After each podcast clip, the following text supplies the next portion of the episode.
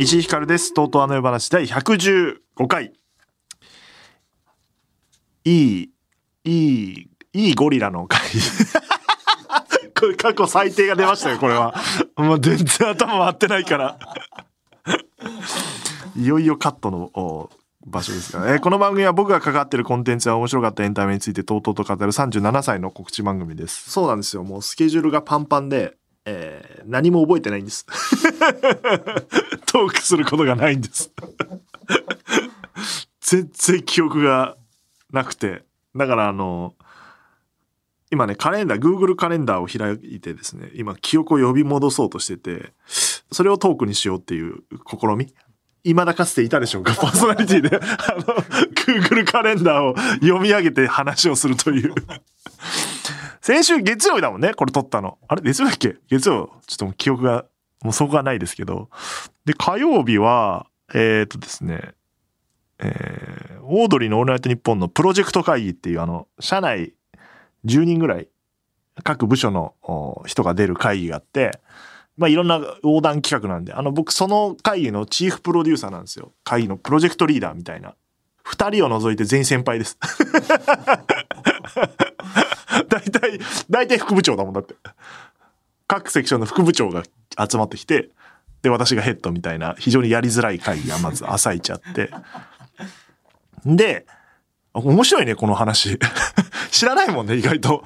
で、その後、エンターテインメント開発局の局会って言って、局のお人間、な十何人？十何人しかいないんですけど、集まって、まあ一週間月一の定例会議みたいなのをやっていて、まあ報告するみたいな、やってきたことを。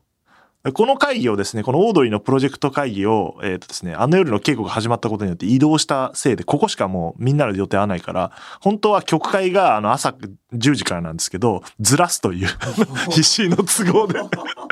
本当に、俺はもう出なくていいって言ったんだけど、でも他の人も出てるから、同じ部の、いうのがあって、11時からやって、その後、1時間半ぐらいやるんですよ、これ。すごい嫌そうな言い方するけど。1時間半ぐらいやるの。あの、各プロデューサーの報告を聞いたりとか、今売り上げどんなもんだみたいな話があるんですけど、長い人がいいんだよ。もうパッパ言えよ、みたいな。えーみたいのがあって、その後、えっ、とですね、間髪入れずですね、との打ち合わせがあって、えーこれ全然解禁前なんで言えないんですけど、作っています。これはもうだいぶ先の企画ね。2027とか。その後、日本放送のニュースオンラインっていう記事を上げる部署の人が来て、あの、取材を受けました。1時間ちょっとぐらい。何の話したっけな？東京ドームとあの夜の話をしてほしいみたいな感じだったけど、なんか、田中さんっていう編集長が、シンプルにラジオ好きすぎるから、あの、もう、根掘り葉掘り全部聞いていくみたいな。いや書けねえだろ、そんな話みたいな。あの番組はなんで終わったんですか？みたいな。いやいや、だから、書かないでしょ。いやいや、もうこれ興味です。書かないんですけど、みたいな。取材があって、その後、えっ、と、新しいポッドキャストの打ち合わせがあって、えー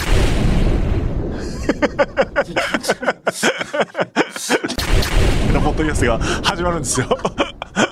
これまだスタート時決まってないですけど、11月ぐらいかな、やるんで、新しいポッドキャストの打ち合わせをして、で、その後、ACC の審査を最後やって、合間で。で、その後、日テレ行って、若林さんと、あの、ドームの演出の打ち合わせをしてます。2時間半ぐらい。3時間ぐらいやったかな。長かったな。いろんな話してたから。あ若林さんと話したけど、今言っただけでもドームの打ち合わせ1日2個やってんだよ。会議と、俺はね。で、若林さんその間いろんなこと考えてるけど、この苦労誰にも伝わってないよね、みたいな 話はしてたりしましたが。それで夜10時ぐらいでしょ？多分終わったの。で、帰って。で、翌日はまた朝9時から打ち合わせがあって、東京ドームのグッズの打ち合わせするでしょ？オードリーの。で、その後あの夜のパンフレットの打ち合わせしてるでしょ？で、その後三四郎さんのバスツアーの、なんでバスツアーの打ち合わせって？これ邪魔だわ。バスツアーの打ち合わせ、どこ行くみたいな。バスでどこ行こっかなみたいな打ち合わせ。なんだあの打ち合わせ変すぎるだろ。で、昼飯を食わずにもう移動して、昼飯をね、あの、コンビニで買ってタクシー飛び乗って食って、稽古場つくっていうのが一番効率がいいことが分かって。で、着いたらなんかあの、小道具の打ち合わせしてるね、稽古場であの夜の。どういうものを持つかみたいな。で、稽古やってるでしょ？で、終わった後、8時過ぎぐらいに終わって、ヘアメイクと衣装の打ち合わせを、これも2時間ぐらいやって、まあ22時過ぎまで稽古場にいますね。で、帰るみたいな。で、翌日また9時から、アンダー25の定例会議。まあ、要は、決勝を控えてるから、その、打ち合わせした後、あの夜のコミカド定例っていうのがあって、あの、コミカドが今どういう状況かを聞くっていう。お前変更あんのかみたいな。で、これが、あの、追い込まれすぎて10分で終わって。あの、そんな暇がないみたいな。大丈夫です。今、うまくいってるはずなんで、そんなことより、こういう演出どうしたらいいでしょうかみたいな相談をしてるみたいな打ち合わせがあって、で、その後東京ドームさんとの打ち合わせ。ドームさんのスタッフとの打ち合わせがあって、コンビニで、この日は、あの、 BASE BREAD、BASE BREAD 主食になってる、今。コミカドくんが好きな。 BASE BREAD 買って、タクシー飛び乗って、あの夜の稽古やってるでしょで、終わった後、あれ、TOTO のスタッフが来て、高橋ひかるちゃんの生配信。これがあるせいで、あの、稽古早く終わっても帰れねえの。あれ、何なんだ、あれ。このシステム。あったでしょ？なんかいっぱい喋ってたね、ひかるちゃん。でも俺もあんま覚えてない、何喋ったか。全然頭回ってなくて、稽古。こんなスケジュールで動いた後さ、喋れって言うんだよ。無理なんだよ。っていうのがあって、翌日また朝9時から稽古場で、朝9時稽古場ね、パターン。すげえ嫌だったな、これ。えーあの夜の映像の打ち合わせ、オープニング映像をどういうものにするかみたいな打ち合わせして、えっ、と、その後、舞台やるんですけど、その打ち合わせ。あ、これもまだ解禁してないですけど。で、その後あの夜のプロデューサーチームとの定例会議があって、えっ、と、本番に向けてどうしようみたいな、まあ、トータル喋るみたいなのあって、で、その後社内の半会っていう、あの、一応何々班みたいな、僕は小川班なんですけど、半会みたいのをやっていて、これだから稽古始まっちゃうから、被ってんのよ、ここ。だから、なんかすごい、着替えの小部屋みたいなところを借りて、あの、机もないところで、椅子だけ座って、あの、そうですね、今、オードリーこういう状況で、みたいな報告するみたいなのがあって、で、稽古でしょ？で、稽古終わった後、なんて言ったらいいんだろう、あの夜の打ち合わせがあるんだけど、そのステージングっていう、なんて言うんだろう、振り付けとかやる？方が来て、今回その、歌って踊るみたいなシーンがあるから、その打ち合わせをするのが、これも2時間ぐらいやってて、コミカドくんがもうだからパンパンすぎてこうイメージを考える暇がないから、あのもうゼロベースから話し始めるから 時間かかるんだよ。だみんなであれやこれや言って。やって翌日だからアンダー25の決勝だもん。で、決勝終わって、すぐ日本放送戻ってきて、オードリーのオールナイトニッポンの打ち合わせして、放送立ち会って。で、その間に東京ドームの舞台チームがなんか、大体若林さんと会議室になんか24時ぐらいまでいて、24時過ぎぐらいからなんかトーク考えるから一回出るみたいなルーティンなんだけど、その24時1時が空いてるから、そこで東京ドームの舞台監督の岡本さんが来て打ち合わせするっていう。みんな来て、で、放送聞きながらみんな仕事してて、3時に帰ってって。あ、マシンガンズさん来たね、そういや。思い出すもんだね。久々にお会いしましたけど、そうそう、苦い思い出がね、まだ言うんだっていうのは、本当僕も思いますけど。いや、でも面白かったですね。マシンガンズのオールナイトニッポンがなんで一人でやったんだろうね、ある。あれなんでなんだっけな。でもあれなんか福田さんだったと思うけどな、言ったの。RP のゲストで面白くて、サンドリでも無双してるから、石井君、西堀さん超面白いよ、つって。あ、じゃあ面白いならやってみようって言って、やったらあんなことになった。まあでもね、紆余曲折あってザ・セガンドでね、結果出して売れたんでよかったですね。滝沢さんがかっこいいっていうのはマジで意味わかんないけどね。俺も。あの人だって、天下をもらいに春日さんち寄ってたような人だよ。これはあの公式で放送で話してる。その話してほしかったな、オードリーのオールナイトニッポン来た時、マシンガンズさんが乱入した時。おい、春日っつって。お前んち天下あんのか？ちょ、ちょっと寄ってっていいか？って。お春日いっぱいあるんじゃないか？おじゃあ持ってって、持って帰っていいか？っつって10個ぐらい持って帰ってんだよ。そんな人がなんか、自撮りでは、なんかバズってんでしょ。なきゃあるか。で、翌日、日曜日ですね。もう世の中3連休らしいですね。えっ、と、昼ぐらいからの、日向坂46の松田好花さんが、あの、あの夜で VTR 出演するじゃないですか。その撮影。稽古と被ってるからコミカドがいけないから、コミカドがいけないと、あの、VTR 撮影俺が行かなきゃいけないんですよ。あの、説明する人がいないから。で、行って。松田さんに説明して。なんか松田さん、ラジオで言ってたらしいけど、なんか、オールナイトのパーソナリティじゃない自分が選ばれたってことはいろんな人に断られてきたのかなみたいなことを言ってたから、あの、第一希望ですよってことはお伝えして。あなた、あなたが思ってる人気ありますからね、みたいな話を。ちょうどこのスタジオで撮りましたんで、あの、面白かったんで、本編楽しみ。で、そのまま稽古行って、稽古わーってやって、で、夜、あのー今回オードリーの東京ドームやっていただいてる、安島さんっていう、テレビの、あの、足りない二人のね、安島さんと演出の打ち合わせを、これも2時間ぐらいやって、で、終わりだと思うじゃん。で、夜10時から、あの、あの夜の運営、打ち合わせって要は、あの、運営で、共同東京さんが入ってますから、共同東京さんがどうやってイベント全体をね、取り仕切るかみたいな会議に出て、終わったら23時過ぎで帰って、で、今日は朝午前中からこれ撮ってるという。それは記憶ないだろ。今いろいろ思い出したけど。マシンガンさん来てたなとか。いやー、何も見てないよ。ビバン？何がビバンだよ。一話も見てない。知らない。何にも知らない。何にも見てない映画も。見たいのいっぱいあんだけど。いやー、ビバンな見る、見る方法あんの？これから。UNEXT? でやってんの？入んなきゃいけないんだ。TVer でもね。で、TVer はでも追っかけなきゃいけないでしょあれ。うん、いいよ。もう見ない。そういうのあんのよ。ヒットしても見れてないものって、その期間忙しいと。どうせ面白いんだろうよ。でね、はい。今ちょっと話にも出ましたけど、アンダー25お笑いチャンピオンシップ決勝戦がようやく終わりまして。長かったアンダー25。長えよ。1年半ぐらいやってたよ。ようやく終わりまして。まあ無事に終わったという感じで、総エントリー1004組、6月から予選開始。だ6月から予選開始ってことは、この1年前から準備してるんですよ。はい。何にそんな怒ってんのか分かんないけど、長えよって、企画長えの嫌いなんだよな。もう長えのしかやってないんだけど、さっきもちらっと言ったけど、2027年のもうやってるからね。もう長えよ。早く終われよ、今年マジで。えー、草月ホールで行われた決勝に進出したのは D、エビシャ、兄弟、村上元気そうでよかった、デカ盛り薬膳、ペンタマル、リバーマン、電書バト、友倒れ、ガングリオンの10組という感じで、スカート澤部さんの楽曲、期待という感の VTR からね、あれよかったですね。スタートしましたね。私の発注通りに作っていただいた。なんかやっぱ他の賞ーレースと一線を画してるというか、煽ってくるだけじゃなくて、えーじわっとくる感じで始まっていくみたいな感じでしたね。で、MC は三四郎さんで、僕は審査員としても参加したと。去年の M1 で言うと、博多大吉さんのポジション、あの位置が、最後が2番目。え、今最後って誰？あ、山田邦子さんか。そうか。山田邦子さんで、そのこと大吉さんなんです。佐久間さんがまっちゃんの位置だもんね。ただその見方。いや、豪華な審査員でしたね。それにしても。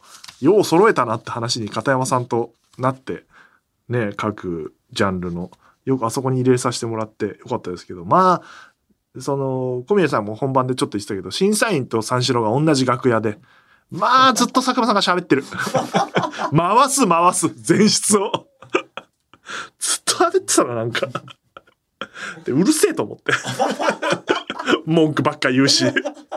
したらなんか、相田さんがおもむろにカバンからさ、カップヌードルの担々麺出してさ、食べ始めてさ、それも、もう楽屋一緒だから面白いなと思って。気使わねえからさ、相田さんってそういうのって気にしない人だから。うまそうだったんだけど。それをなんか佐久間さんも本番で言ってたけど。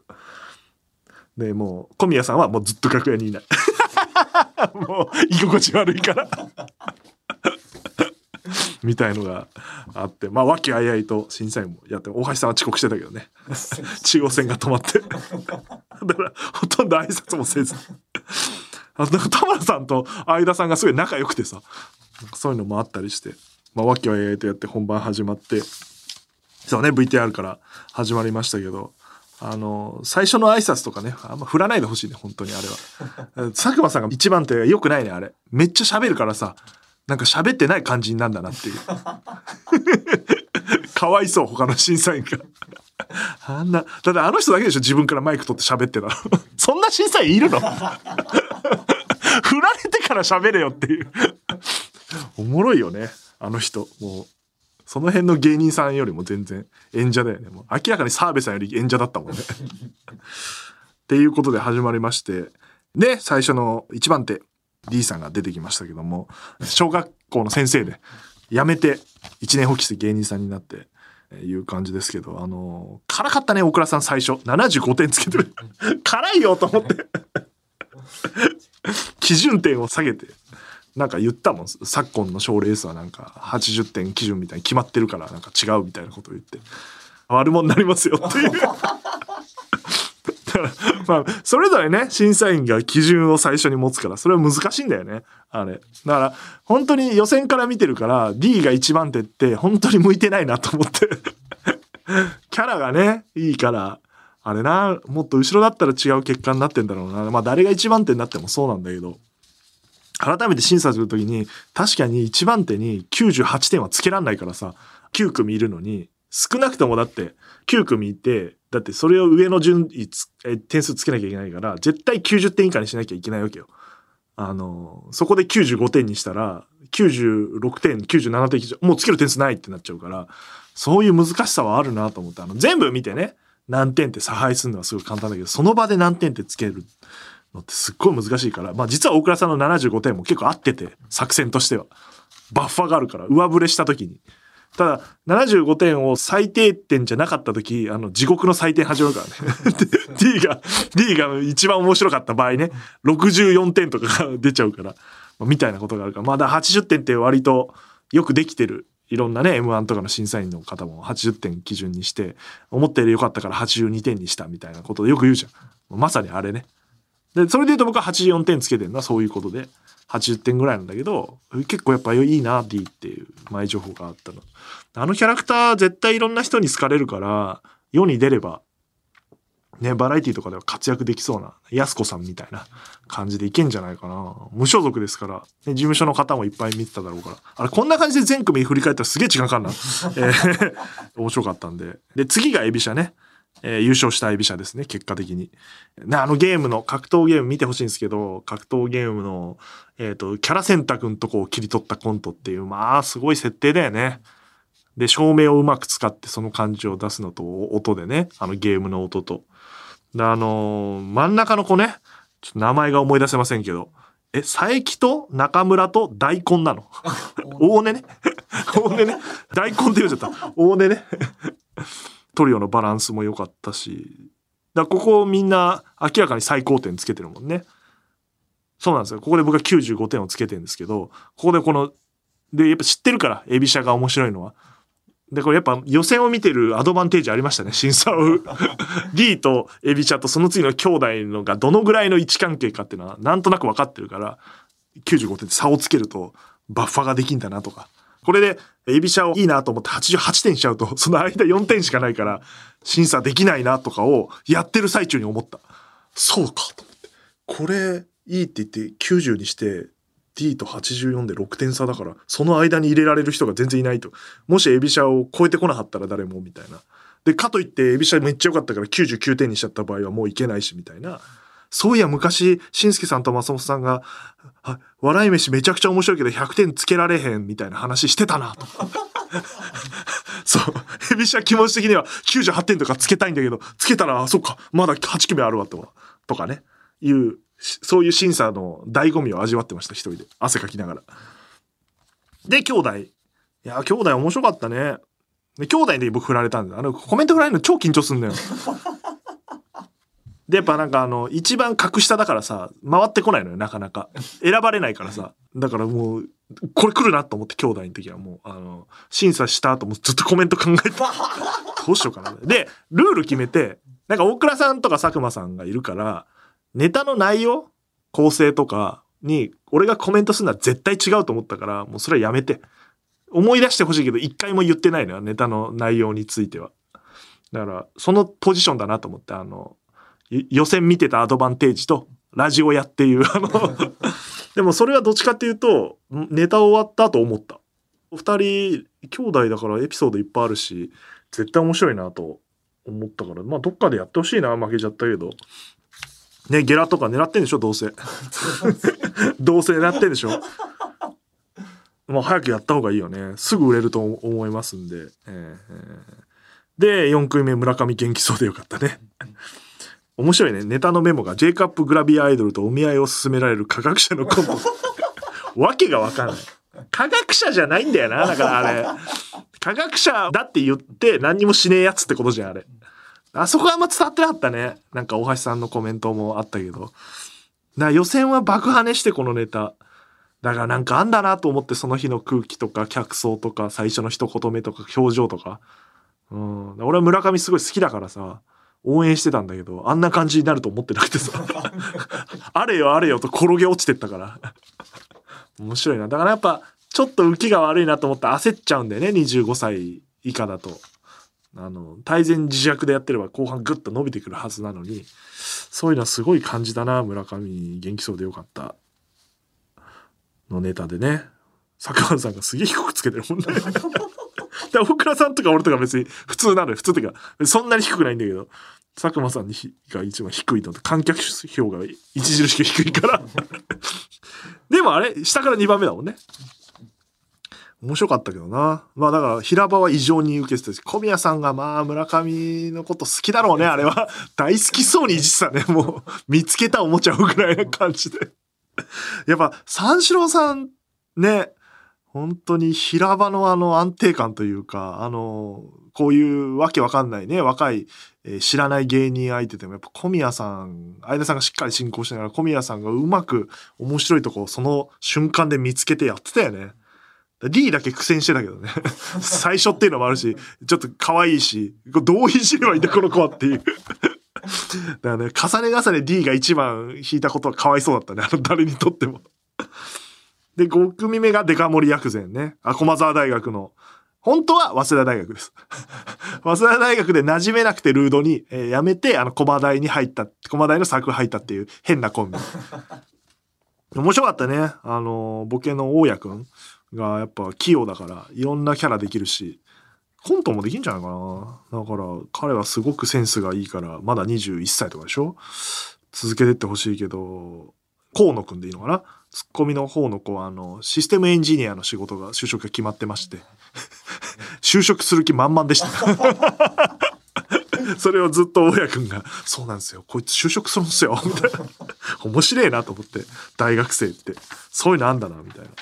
もう来年もね、やるんだったらきっと出てくれるそうな。6組目がペンタマルさん、ピン芸人のミスドのネタね。最強決定戦のコント。あれ、だからそうなんだよね。あのネタめちゃくちゃ面白いんだよね。あのトングであんな笑いを起こせる人いないもんね。トングポケットから出した瞬間に、ミスドだってなるっていう。ね。あれは面白いんだよな。だもうちょっと多分、えっ、ー、と、大倉さんとかも言ってたけど、なんていうドーナツの対決についてもうちょっとね、描写とかあったらすごいいいんだろうけどね。なかなか発想はもうでもすっごい面白いでもペンタマルはなんか平場の感じもそうだけど変なやつだね。一番変だったかもしんない。うん、なんか変。あれも見つかったらすごいいじられると思うけど。だ村上もそうだしペンタマルもそうだけど変だからやっぱコンビでできないんだろうな。25歳以下でピンってやっぱ変なやつなんだよ。D もそうだし。で、7組目があの問題のリバーマンね。いやなんかね、大会見た人はわかるけど、村上元気そうでよかったのが最下位で、佐久間さんがもう喜んでいじって、もうこれは最下位だなっていう感じのいじりをずっとして、全然受けてネタ面白くないじゃん、広場おもろいのにみたいなことをやってたから、もう村上が最下位で行く流れだったのに、リバーマンがそれを下回るっていう。で、ネタがなんかこう、ね、演劇出身だからセンスのあるバナナマンさんに憧れてる、あの、あんまりなんかこう、わかりやすくボケないみたいなネタだったんだけど、それであの点数があの最下位だったからあのマジで会場がネタもまあ受けてないことはないんだけど、あの、村上と同じぐらいの受けだったんだけど、あの、点数が出た瞬間のキーンっていう、うわ、最下位だこれってなった瞬間の空気で、俺爆笑しちゃってさ。そう。さっき、作家の松村君に言われたけど、500人会場にお客さん行って笑ってんの俺だけだったっていう。やめちゃくちゃ面白かったけど、お前らその感じで最下位なの？と思って。そのネタは最下位じゃダメじゃんっていう。で、まあ、ちょっと解散してるし、あんま言うのあれですけど、後ろシティさんみたいな最下位の取り方ですよね。あのテイストで最下位やっぱ面白いよね。笑っちゃうんだよな。なんか、振りかぶって、バカバカしくて下ネタやって最下位は笑えるんだけど、センス見せてやって負けんのはちょっと違うよなっていう。おもろかったな、あれ。終わった後もなんか、挨拶した時に、なんか最後締めの挨拶してくれって言われて、挨拶した時にやっぱなんか、いや本当に全組面白くて、みたいな話をしてたけど、やっぱ、使っちゃうもんね。全組面白かったって皆さん言ってました。まあまあちょっとリバーマンあれだけどっていう。うわーいってでもそうやってやってあげないとさ、かわいそうじゃん。あれ、あのままキンっていう空気で言って誰もいじらないで言ったらさ、我ながら、その、笑っちゃったら申し訳ないけど、あれ、俺が笑ってなかったら、マジいたたまれない空気で、小宮さんが、だからどうしよっかなみたいになってたんだろうな、みたいな。もうまあ、目ざとく見つけるよね、やっぱ、相田さんも。めっちゃ笑ってる、あいつつって。いや、ネタ別に悪くないんだけどね。うん。流れとかもあるし。大倉さんが最低点つけてますね。本、本、本の話してればね、もっと点数つけるってけど。軒並み低いです、リバーマン。僕も最低点ですから。頑張ってほしいね。エビシャと同じ事務所で、同期なのかな確かだから。本当にライバル視してたけど、えらい差がついてしまいましたね。リバーマン呼ぶ？エビシャじゃなくて。やだよ、リバーマンは。やだやだ。エビシャを呼ぼう。チャンピオン呼ぼうね、チャンピオン。えーで、8球目が伝書バトで、これも駒沢大学の学生のトリオで。まあ、伝書バトはね、前評判通りめっちゃ面白かったね。えー学生チャンピオンでもあるもんね、直前の大学芸会で優勝して、キングオブコントも準決勝残ってるし、21歳とかでしょ？すごいよね。最終決勝に残ったけど、本当にすごかったなうん。面白かった。で、9組目が友田俺ね。俺もあの ABC の決勝残ってて。まあだからハードル上がっちゃってるからかわいそうだったんだけど、だ準決勝とか、あの、結構苦しんでたのよ。なんか ABC 直後で。やっぱみんなそうやって見るから、この人プロの場所で決勝残った人だっていう中でやってたから、あちょっとなんかこうブレてる感じもあったんだけど、決勝はすごいいいネタ、ね、ちゃんと自分らしいネタやってて、えーよかったなと僕は思ったんだけど、あの、みんなさ、あの、三四郎さんがさ、誰の好評を聞きたいって言ってて、えー審査員に振るやり方で、あんま俺選ばないの。やっぱみんな佐久間さんとか岡田さんとか澤部さんとか、あ選ぶから。だけど、友田俺だけ石井さんって言い出してさ、お、お前やめろよ、そういうこと言うの。マジで、と思って。しかも友田俺、友田俺やっぱ絡みづらいからさ、絡みにくいからさ、あの、センスある感じでしゃ、佇まいがさ、あの感じの人と絡むほど俺腕ないから。だからまあ、まあでもだから正直な話をして、して終えたけど、思わず多分最初言っちゃってるけどね。わ、友田俺刺すのやめてほしいわって。もっと絡みやすい。村上元気そうでよかったとかと絡んだらなんとかできそうな気するんだけど、友田俺難しいわと思って。でもまあ本当に、普通に真面目な大学生だからね。えー、面白かったと思います。で、10組目がガングリオン。だからまあ、10番目な。10番目っていうのはあるなとってすっごい待ってた感じはしてた。あの、耐えられなかったんだろうな、緊張にっていう。で、バーってやったから。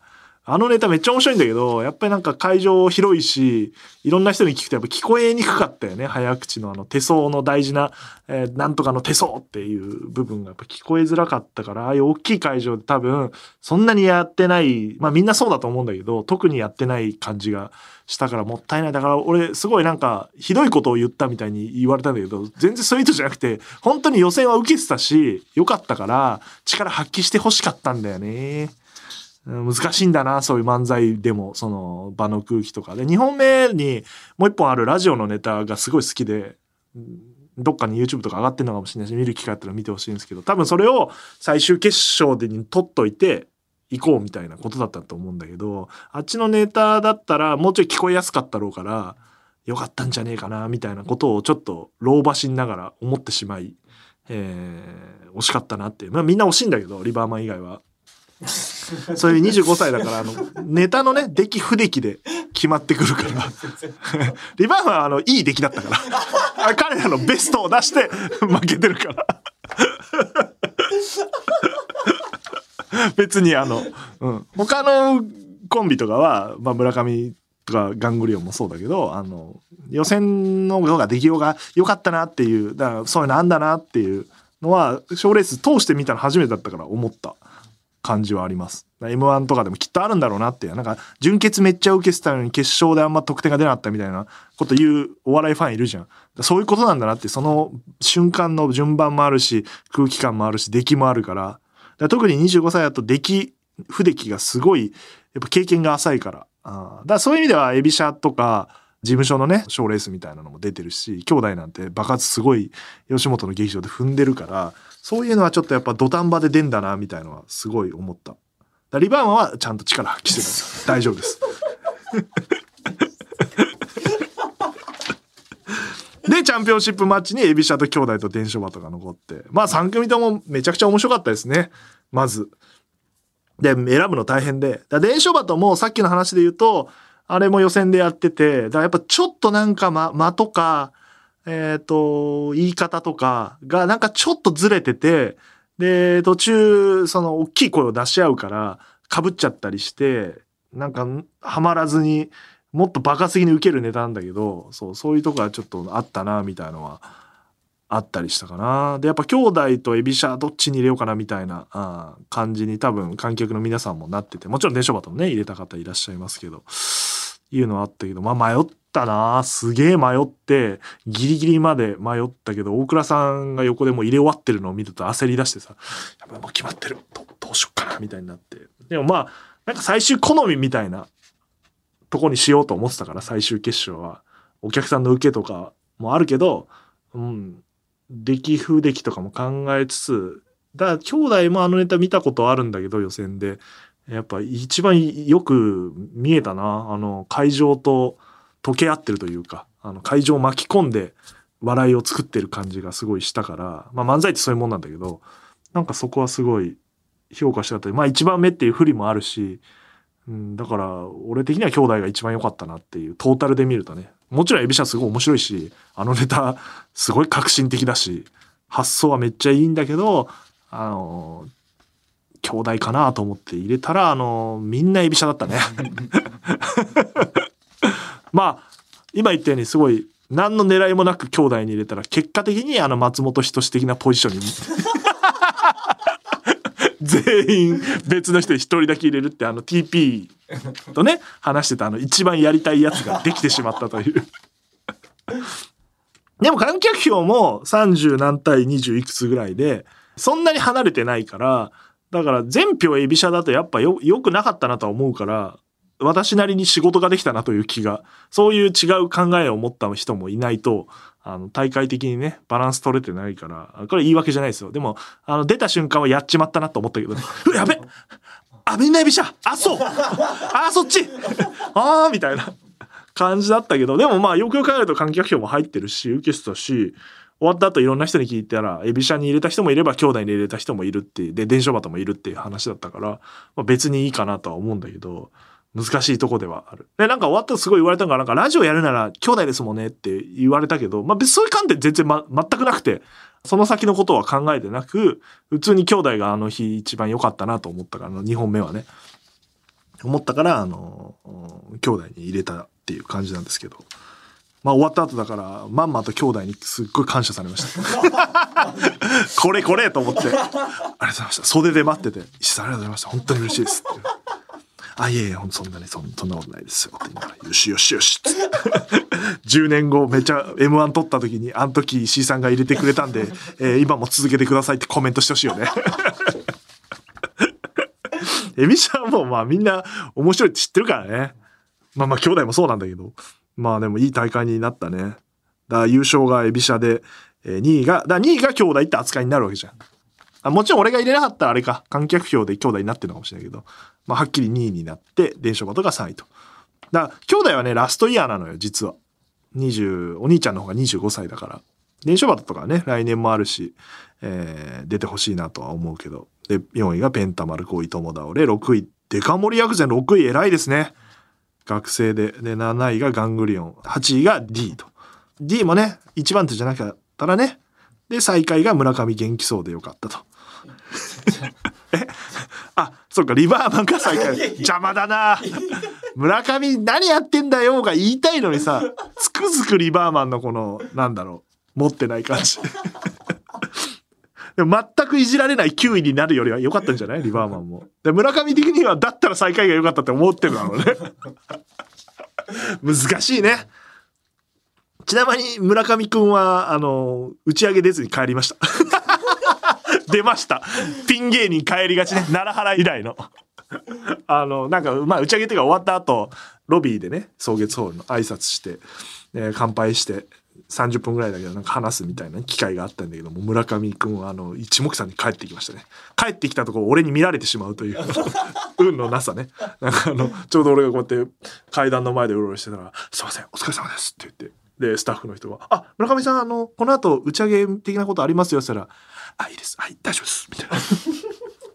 本当に悔しかったんだなっていう。ペンタマルと村上が多分 JCA の同期かなんかでそうそう。だからライバルですみたいなことを前言ってたんだけど、コメントとかで。そうそう。ペンタマルも、え、え、帰っちゃうんだみたいな。いいね。25歳。その片山さんとかさ、まあ言ったら俺とかさ、日本放送の人もいるんだから、その人と話しておけばなんかチャンスがあるとか思うところなんだけども、そんなことより、そんなあの目先の なんかより自分が本当にクソと思ってるから帰る。誰があんな負けた奴らと一緒に群れていられるかみたいな。いいよね。うんあ、痛いな。青いね。いいよね。5年後ぐらいに後悔するんだけどね。誰帰っちゃったんだろうみたいな。うん。でもみんなだから終わった後も和気あいあいとやってた。だから、健闘をたたえ合って。まあ納得したんだろうね。エビシャが優勝が。そんな感じはしますが。で、エビシャに終わった後25万渡しましたよ。私の手から。やったー事務所に言わないで大丈夫ですかね？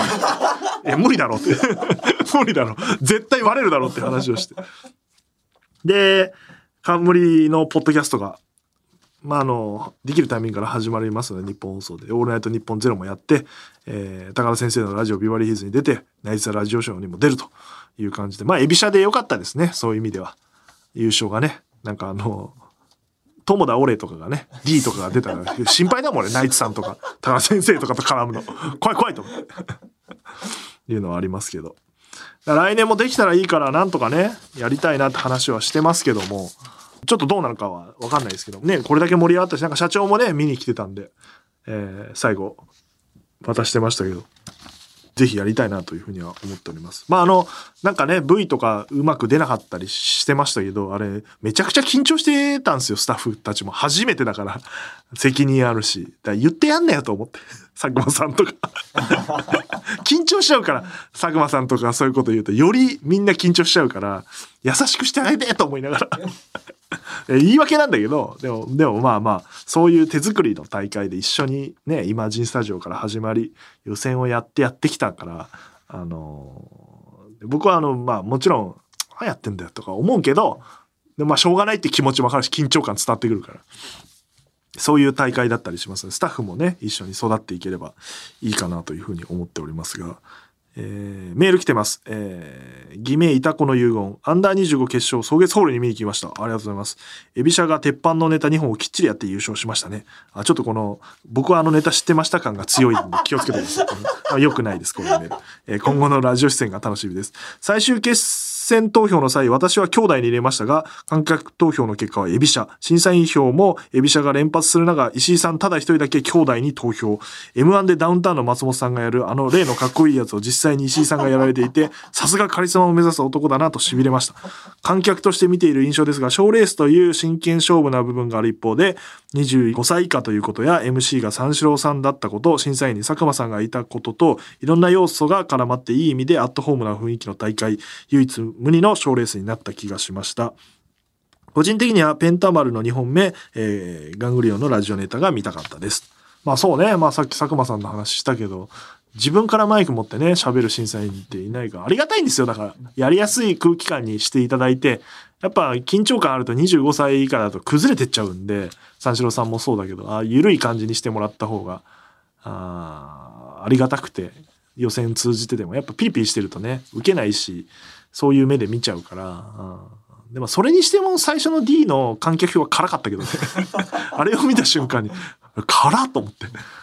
うん、みんな面白いでいいんですけどねっていう。まあもちろん審査したいって気持ちがあるとは思うけど、えー、審査方法もいろんな方法を考えた結果、でも、だからパーセンテージでやるっていうのは良かったかなっていう気がしていて、観客も10点とか持っちゃうとなんかちょっと難しいよなっていう気がして、かといってなしもなんかなーっていう、参加してみんなで作ってる感出したいよねっていうところで出てきたアイデアなんで。まあ、まっちゃんって言ってたけど、さっき調べたらね、松本さんこれ実は1回しかやってないんだよね。ミルクボーイさんが優勝した時のかまいたちさんに入れてた。あの時俺もテレビ見ててかまいたちさんだったから、あの、まっちゃんなんですよ。感性が。感性がまっちゃんって。絶対言っちゃダメだろうな。で もまあ、そうね。だから松尾さんだけじゃないからね、そういうパターンって。ね、前回は、えっ、ー、と、大吉さんがさやかさんに入れてたりするから。なんかそういう人がいていいんじゃないかなと思う。全員賞。まあ全員賞の時もあってもいいけど。特にアンダー25は漫才とピン芸とコントが入り混じってるから、なんかそうそう、審査すごい難しいなと思いながら見ていたりはしましたが、そうな、三四郎さんの MC は良かったな。来年もやってほしいな。優しいしね。うん。ずっとあの、デカ盛り薬膳のその SE になるツッコミの大きい子をさ、小宮さんがさ、前に押しててさ、すげえことすんなって、ほぼ素人の子。それで笑い作ってるから。いや、ああいうとこやっぱ面白いんだよな。ライブ死ぬほどやってた人だからだろうね。一目でこの子たちがどういじったらいいだろうみたいなのが思いつくんだろうね。あの、平場めっちゃ面白かったね。だから、25歳以下なのに。伝承バトの3人とかね、小宮さんとの絡みは最高だったもん。あの場でよくあの流れ作れるなっていう流れ作って。いやいや、平場面白いのすごいよな。ネタが面白いのはなんとなくね、みんな研究して練習してくるけど、平場練習してこれないから、いつね、あんなやってんだろうね。ライブでやってんのかな？えー、ラジオネーム、区民体育館、アンダー25配信で見ました。あれほど若手の芸人さんのネタを見ることはあまりなかったのですが、若手とは思えないほど皆さん面白く、M1 と同じくらい興奮しました。個人的にはガングリオンの北村文化財さんのヤバさに惹かれました。ね、あのー、ツッコミだかボケだかわかんないけど、やばい方担当ね、北村さん。ね、大阪から来て交通費出てないって予選でも起こしたね。だから片山さんが出しゃいいのにな。なんかなまあまあいいんだけど。そうね、大阪の方でも予選とかできたらいいんだけど、まあそこまでの予算はまだなくて、えー、全然赤字です。この企画は。まあだから、まあ、日本放送はね、まあまあまあ他の企画で稼いでるからいいんですけど、スラッシュパイルさんね、片山さんがそれだけ熱意持って赤字でもやりましょうっていうのはすごいなと思うけどな。お笑いのライブで出る利益ってそんなにないから切り詰めてやられてる中で結構な赤字を出してるんです。すいません。ちょっと交通費は出せないですよね。だからね。だからポケットマネーでね。俺が片山さんが出せばよかったなとは思ってますけど。そういうこと言って来そうだな、あいつら。くださいって言って。でもまあ、大阪でね、活躍されてますけど、事務所入ったりもね、するのかもしれないし、東京来たりするかもしれないから、ガングリオンは楽しみですけど、酒癖が悪いらしいです、あの、久保さんの方は。羊練りさん情報で。だから、あの、打ち上げでなんかビール飲んでたから、あ、あそんな飲んじゃダメですよって言ったら、いや、明日、明日帰るんでって言って。オッケーになんないけどなと思って。えー、ラジオネームガールマン。アンダー25お笑いチャンピオンシップめちゃくちゃ面白かったです。優勝のエビシャはもちろんのこと、村上元気そうでよかったさんの平場がすごく面白かったです。一瞬で佐久間さんにおもちゃ認定されている感じ、ゾワゾワしました。今後ルシファー吉岡さんとの共演も楽しみです。すごいよね、佐久間さんって。よくあんな終わった直後にネタがクソだったみたいなこと言うよね。俺あれ、あの勇気ないわ。全然、なまあ、それはちょっと感情移入しちゃってるからだろうな。だからあっちの方が美味しいからさ、芸人さん的には。あの立ち振る舞いはやっぱ佐久間さんじゃないとできないよな。俺もやっぱかわいそうって思っちゃうもん。芸人さんといえど。まあ、その前にリバーマンのことボロカス言ってるじゃないかって言うんだけど。ネタが悪いとは言ってないから、佇まいが良くないって言ってるから、リバーマンの。だ 村上ぐらいどうぞいじってくださいっていうね感じだったらいいんだけど。そうネタに関して言うのはちょっと俺まだできないなとは思ったけど。ね村上売れそうだな。終わった後マセキのねあのマネージャーさんと話したけどやっぱうちはああいう感じなんでしょうね。って。社風ですねみたいな。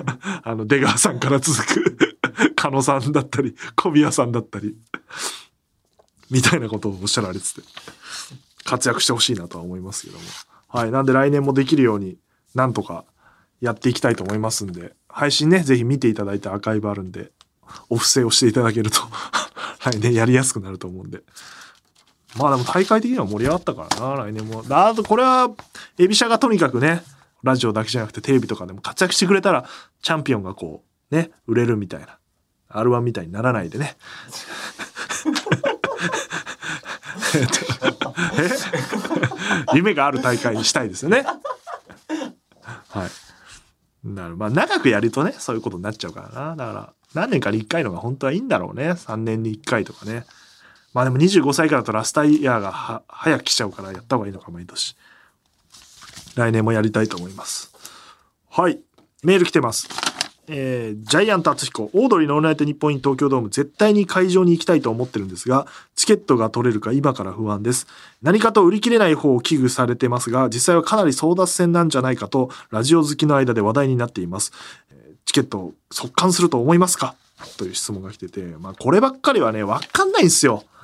もちろん、プロデューサーとしては、あの、売れると思ってやってるし、売れるためにいろいろ仕掛けてるけど、万が一売れなかった時っていうのことをやっぱ想定すると、やっぱ宣伝はちゃんとやった方がいいし、えー、いう感じはあるんで、どうなることやらって感じですけども、23日から始まりますから、11時からね。あのーもま、再三言ってる通り、あの、11時に予約しようとしても多分、サーバー落ちるんで、あの、僕の予想では、間を空けてやってほしいんですけど、ちょっと放送聞いた方はわかると思いますけど、若林さんが非常に不安定な状態にありますので、あの、触れないかもしれない。あの、ぜひですね、あの、放送までには、1時の放送までには、あの、申し込んどいていただいて、ある程度、大丈夫ですよっていう状態で放送に臨ませていただかないと、本当に撮りたいと思ってる人はよりそうですよ。そこであの、やばい申し込み足りないもっと宣伝しなきゃみたいになるんで、早めに申し込んでいただいて、えー放送が始まるといいなとは思っておりますけど。どうなるんだろうな楽しみだな。こんなにドキドキする券売久々だね。いよいよ今週末、9月23日から11時から、土曜日11時から10月1日までチケットピアで、えーアリーナ席税込み1万2000円、スタンド席、えー税込み1万円です。で、えっと、もう宣伝いろいろやってますんで、えーお時間の方チェックしてほしいんですけど、東京ドームの大型看板。まあ、前もね、飾ってましたけど、再設置されることが決まりましたので、見逃した方はぜひ、えー見に行ってほしいなというのと、えー24日日曜日開催のイースタンリーグ2軍の試合ですね。巨人対ロッテで、大型ビジョンに、えー看板が出たり、大型ビジョンに宣伝映像が流れるという、全然関係ねえじゃんという、東京ドームの佐々木くんが 仕込んできた、いかれた宣伝ね。意味わかんないからな。2軍の試合でドームの宣伝が流れるし、看板があるっていう感じなので、まあ、もしお時間ある方ね、野球多少興味ある方は、えー見に行って、看板とかぜひ見ていただければと。で、会場内の、えっ、とね、ドーム内の、あの、敷地内にあるサイネージとかもいっぱい飾り付けされてるんで、あの、その完成の流れてる、全部のものが同時に流れたらどうなるか見たら、もうその日、オードリーのライブじゃんみたいな ことになってて、早くねみたいな。マジで意味わかんないと思う。イースタンリーグ見に来たらラスタカラーの看板がいっぱいあるみたいな。いう感じなのと、えっ、と、告知フォトパネルも設置すると。えーこれは一塁側一回コンコース奥にあるそうなので、ぜひ、えー見に行ってください。それと、えー9月23日の発売日から、えーアドトラック、宣伝トラックですね。アド。9月29日まで、えートラックがあの、東京の街中を走りますと。毎日場所を変えて、えー初日はどこだっけな？この順番でいいのかな？水道橋、渋谷、銀座、新宿、秋葉原、渋谷、銀座を1日ごとに回っていくと。トラックからは、あの、二人の2分弱ぐらいの音声が流れてる。だから走りながら、ご通行中の皆さん、どうも、オードリー春日です。みたいな 音声が流れてるっていうトラックから。全然意味わかんないよね。意味わかんないけど、ああ、東京ドームやるんだ、みたいな。これもぜひ、あの、多分渋谷とかだったら、ね、センター街っていうか、あの、交差点とかも通るだろうから、えー見つけて撮影していただければなと思っております。はい、そんな感じですかね。まだ宣伝グッズ売ってますんで、えー買える状態にあるんで、チケット申し込んだ方は T シャツもぜひと。あとは、恵比寿駅西口のアトレ恵比寿ビジョンでも宣伝映像流れてますので、これ9月いっぱいですので、えーぜひチェックしてください。で、まあ、来週ね、いよいよ収録する時点では始まってるので、チケットの券売を。なんで、券売をもうちょっと盛り上げるために、えっ、と、メールも募集しようと思っております。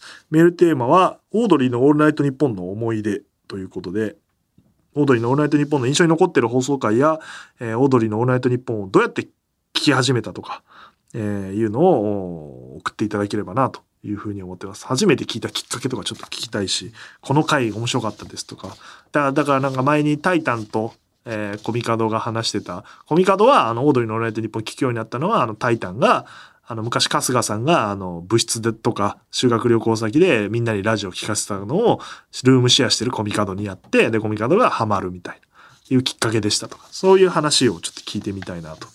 いう感じなんですけど、まあ、この時点でチケットのお申し込みが4万5千枚を超えていたらやりません。多分今やるか。いや、一応やるか。はい。で、なんかこういうの聞くと、ドームライブの参考にもなるなと思って、今どういうライブにしようかっていうところを、えー詰めていく作業をしてるんで、聞いてみたいなと思っております。えー宛先は全部小口で、あの夜アットマークゲラドットファンです。えー番組内でメールを読まれた方にはこの番組のステッカーを差し上げます。住所、本名、電話番号を忘れなく書いてください。えー番組の感想は、ハッシュタグあの夜話、えー夜だけ感じて、あの夜話で、えーたくさんポストしてください。はい。他、告知が、えーいっぱいありまして、あの夜で会えたらは、いよいよあともう1ヶ月ですね。1ヶ月切りました。チケット一般発売中でございます。セットチケットはもう売り切れということで、プラチナシート1万5000円、通常席、グッズ付き1万円、通常席9000円、覚醒席は2階席ですが、5500円という値段で売ってますので、えーぜひぜひ買ってください。もうほんとね、前も配信で言いましたけど、会場で見たら、またもうマジわけわかんない面白いものになると思います。あの、作ってる方が今わけわかんなくなってきてるんで、どうこう見せればいいんだろうとかあるんだけど、なんか体験したことのないエンターテインメントになるんじゃないかなと思って。まあ配信は配信で面白いんですけど、うん、会場で見たら相当面白くなるんじゃないかなっていう気がしております。うん、で、えっと、千秋楽2日目ですね、15日の方は会場限定、会場、配信では見れないんですけど、会場来ると見られるアフタートーク終わった後の感想会みたいなものを開催します。で、登壇するのは、えー主演の高橋ひかるちゃんと、千葉雄大くん、工藤遥さん、三四郎相田さん、監修の佐久間信之さん、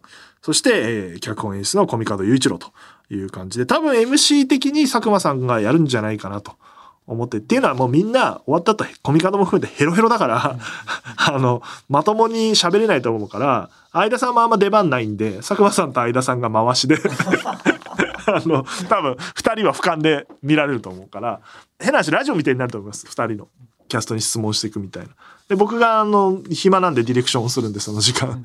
で、高橋くんが、高橋渡くんが構成で入るという感じなんで、もうもうほぼラジオみたいな感じなんで、相当盛り上がるんじゃないかなとは思ってます。まあ他のキャストもいるはいるんで、なんかあれば出てくると思いますんで、あの、ぜひお楽しみにという感じですかね。会場に来ないと見られません。そのとこ配信されないので。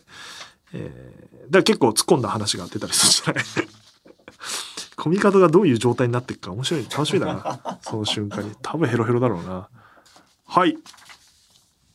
で、えー、っと、ワウワウであの夜は、えー、10月9日に放送されたりします。で、あの夜の小説もね、出ましたね、ついに。えー、ぜひ読んで、もし感想とかあったら送ってください。で、えー、っと、稽古場からの X スペースもやると。次は、24の日曜、日曜日にやんの？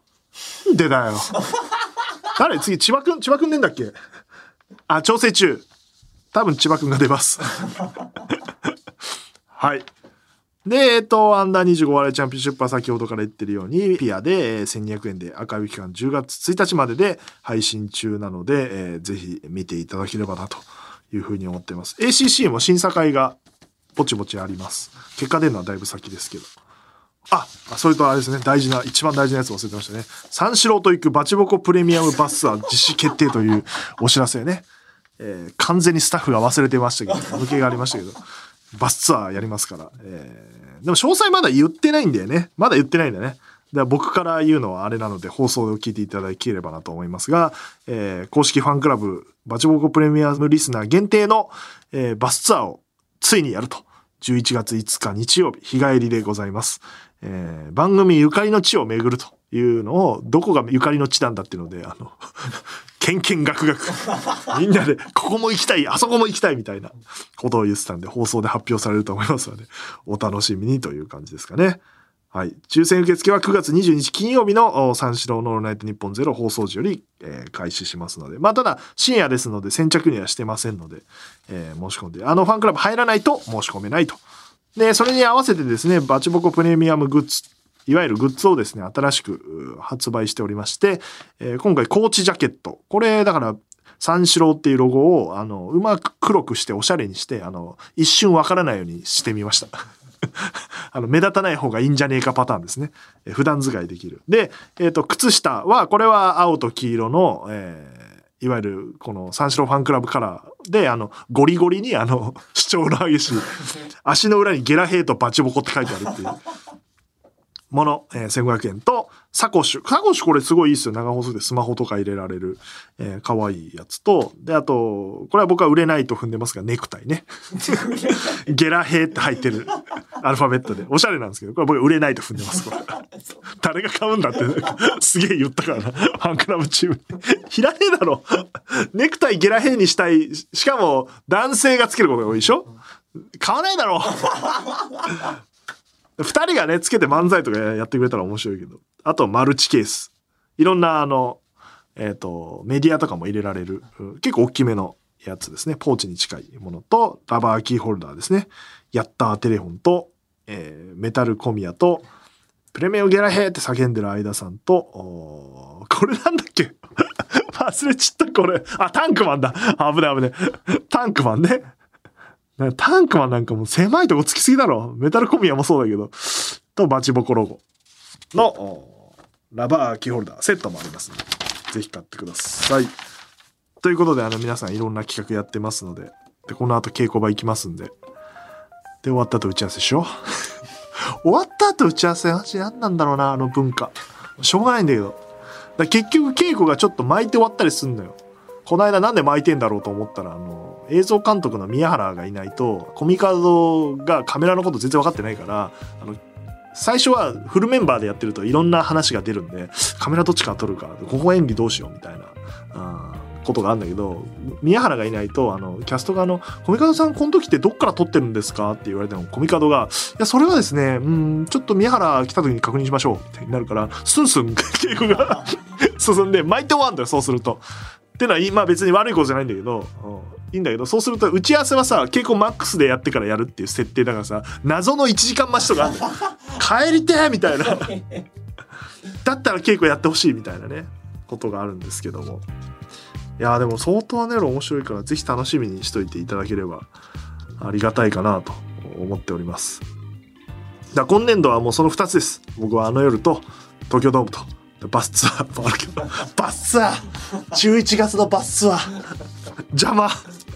邪魔って言うとあれだけど、まあ別に俺がいなくても進んでいくもんだから、バスツアーも、そのいろんなとこ巡るもあるんだけど、面白いバスツアーになってるのはね、その内容がっていうか、あの、仕組みが、システムがあんまやったことないの、これできるんだってなって、ちょっとその話もそのうちできたらなと。今週多分放送で言うのかな。えーいう感じでございますのでまずあの夜そして東京ドームのチケットを申し込むというのがあなたたちの使命でございますので 聞いてる人は皆さん申し込んでください。それではまた次回とうとうとおやすみなさい。